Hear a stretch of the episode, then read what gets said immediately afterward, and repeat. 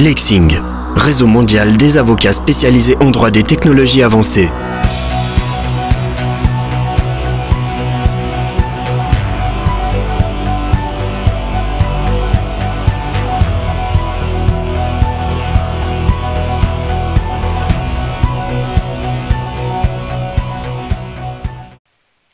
Bonsoir à tous, nous allons passer à un nouvel épisode du podcast Lexing Switzerland. C'est un épisode qui sera consacré à la publication de photos ou de films d'élèves sur Internet. Le but étant de répondre à la question suivante, quelles sont les règles légales? Alors c'est un sujet qui interpelle régulièrement, il y a beaucoup de profs qui posent des questions pour savoir ce qu'ils ont le droit de faire et puis beaucoup de parents d'élèves qui s'inquiètent de voir ce qui est fait des données de leurs enfants, qu'il s'agisse d'enfants mineurs ou même d'enfants majeurs. Quelques exemples récents qui nous ont été soumis, à savoir par exemple des parents qui viennent nous poser la question de savoir ce qu'ils doivent entreprendre contre l'école, qui malencontreusement a publié la photographie des différents élèves euh, parce que l'informaticienne n'avait pas suffisamment sécurisé le site et les photographies sont devenues accessibles à des tiers et elles ont été référencées sur Google les parents nous disant qu'ils avaient tout entrepris pour que jamais une photographie de leur enfant mineur ne soit diffusée et qu'ils voyaient ainsi leurs efforts anéantis. Un autre exemple avec un, professeur qui se posait la question de savoir qu'est-ce qu'il pouvait filmer en classe. Donc, euh, par exemple, pour améliorer le processus d'apprentissage, ce sont des questions bien évidemment auxquelles il faut répondre avec une pondération des intérêts en présence. Alors, je vais prendre un petit exemple pour qu'on puisse bien appréhender en fait cette thématique. Votre fille aînée revient radieuse de sa première journée de classe après les vacances. Donc nous sommes à la fin du mois d'août. Tous les élèves ont repris l'école et vous vous interrogez évidemment, puisque vous vous posez la question de savoir pourquoi elle est si ravie, puisque ça tranche singulièrement avec son attitude après une journée scolaire ordinaire, de surcroît lorsqu'elle a repris euh, donc l'école après de longues vacances. Et c'est à ce moment-là qu'elle vous répond qu'elle va faire le buzz dans le cadre d'un projet cinématographique qui devrait être diffusé sur Internet et sur tous les réseaux sociaux. Le rôle principal lui en effet a été attribué, ce qui lui garantit, selon ses termes, de devenir, selon l'expression consacrée, famous, donc célèbre. Vous êtes quelque peu surpris de la teneur de ce projet, vous êtes également surpris de ne pas avoir été consulté alors même que votre fille est mineure vous êtes désireux ou désireuse, si vous êtes sa maman, de la protéger de décisions inconsidérées et vous décidez donc d'en avoir le cœur net et contactez l'école qui vous répond que ce projet poursuit différents buts pédagogiques et éducatifs, en celui de permettre à des adolescents de comprendre le fonctionnement des réseaux sociaux. À la question de savoir pourquoi vous n'avez pas été consulté préalablement, il vous est répondu que votre fille a atteint l'âge de raison et qu'elle peut donc décider seule de ce qu'il advient de son image. Vous vous doutez que cette réponse n'est pas tout à fait exacte et vous allez donc vous adresser à un spécialiste des réseaux sociaux qui, après quelques recherches, va découvrir que cette thématique a été traitée par le préposé Genevois à la protection des données, dont il vous livre en substance le résultat de l'analyse. Alors, le résultat de cette analyse est assez simple.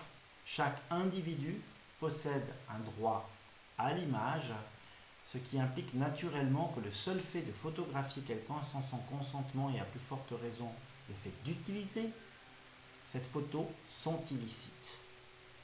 Je donne un petit exemple. Il y a eu le cas par exemple d'une dame qui dans le cadre d'un tournage publicitaire s'est faite euh, filmer alors qu'elle était sur un escalator et elle s'est plainte d'avoir euh, son image qui est apparue dans ce clip et je pense à raison puisque personne ne lui avait posé cette question. Alors, en matière scolaire, de surcroît, la prudence doit être de mise, si bien que l'exigence de consentement préalable ne saurait souffrir d'aucune exception. Si l'élève fréquente une école primaire, le consentement écrit préalable d'un représentant légal est requis. S'il fréquente une école du degré secondaire 1 ou 2, quand bien même il posséderait la capacité de discernement et pourrait donc lui-même donner son accord, le consentement écrit d'un représentant légal est requis tant que l'élève n'a pas atteint l'âge de 18 ans révolu. Il est donc évidemment formellement déconseillé de publier des photos, des films sur les médias sociaux. En plus Donc, même si vous avez obtenu le consentement, pourquoi? Parce que le lieu de stockage des informations ne peut pas être déterminé avec précision, avec certitude, ce qui va générer une impossibilité effective d'effacement. Alors, en clair, vous obtenez le consentement, même si vous avez le consentement donc, du représentant légal ou de l'élève s'il est majeur, cela ne suffit pas. Vous ne pouvez pas publier ces photos ou ces films sur les médias sociaux parce qu'à un moment donné, comme le consentement peut être révoqué en tout temps, vous allez vous retrouver devant un dilemme. Comment je vais faire pour effacer? On me demande d'effacer ces images et je suis dans l'incapacité de le faire. Donc c'est la raison pour laquelle ce type de publication doit intervenir sur le site internet de l'établissement scolaire avec un accès ou un mot de passe. Ça, ça ne pose aucun problème. À partir du moment où vous avez une personne, même en présence d'un consentement, qui révoque ce consentement et que vous ne pouvez pas faire disparaître ces images, eh bien vous risquez des procédures.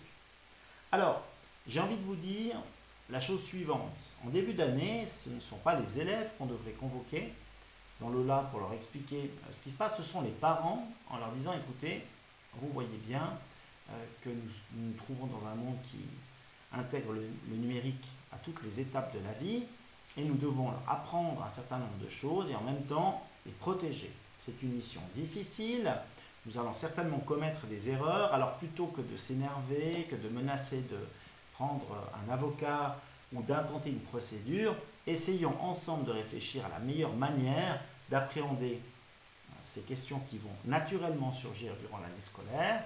N'hésitez pas à nous contacter et puis générer ainsi un dialogue entre les enseignants et les parents. C'est évidemment difficile pour des non-juristes, des non-professionnels de, prendre une décision en, toute connaissance de cause. Je, suis persuadé que les gens sont de bonne foi.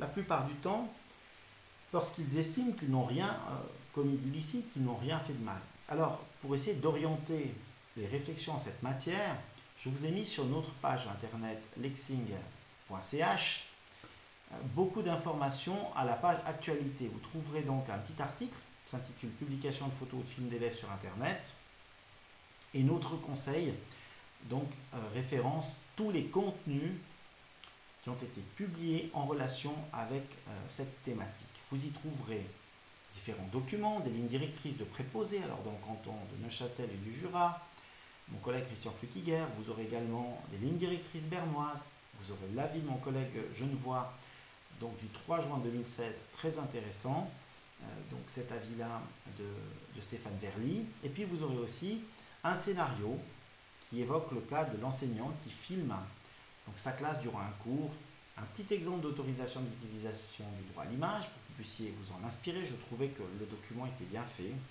Et puis un manuel de droit d'auteur dans le contexte de l'enseignement également pour ne pas oublier que lorsqu'on réalise des photographies ou un film, il faut toujours prendre garde à respecter ce droit d'auteur. Voilà, je pense très sincèrement que ça devrait en fait générer des lignes directrices cette thématique-là, la protection des données dans le domaine scolaire, devrait générer des lignes directrices au niveau national.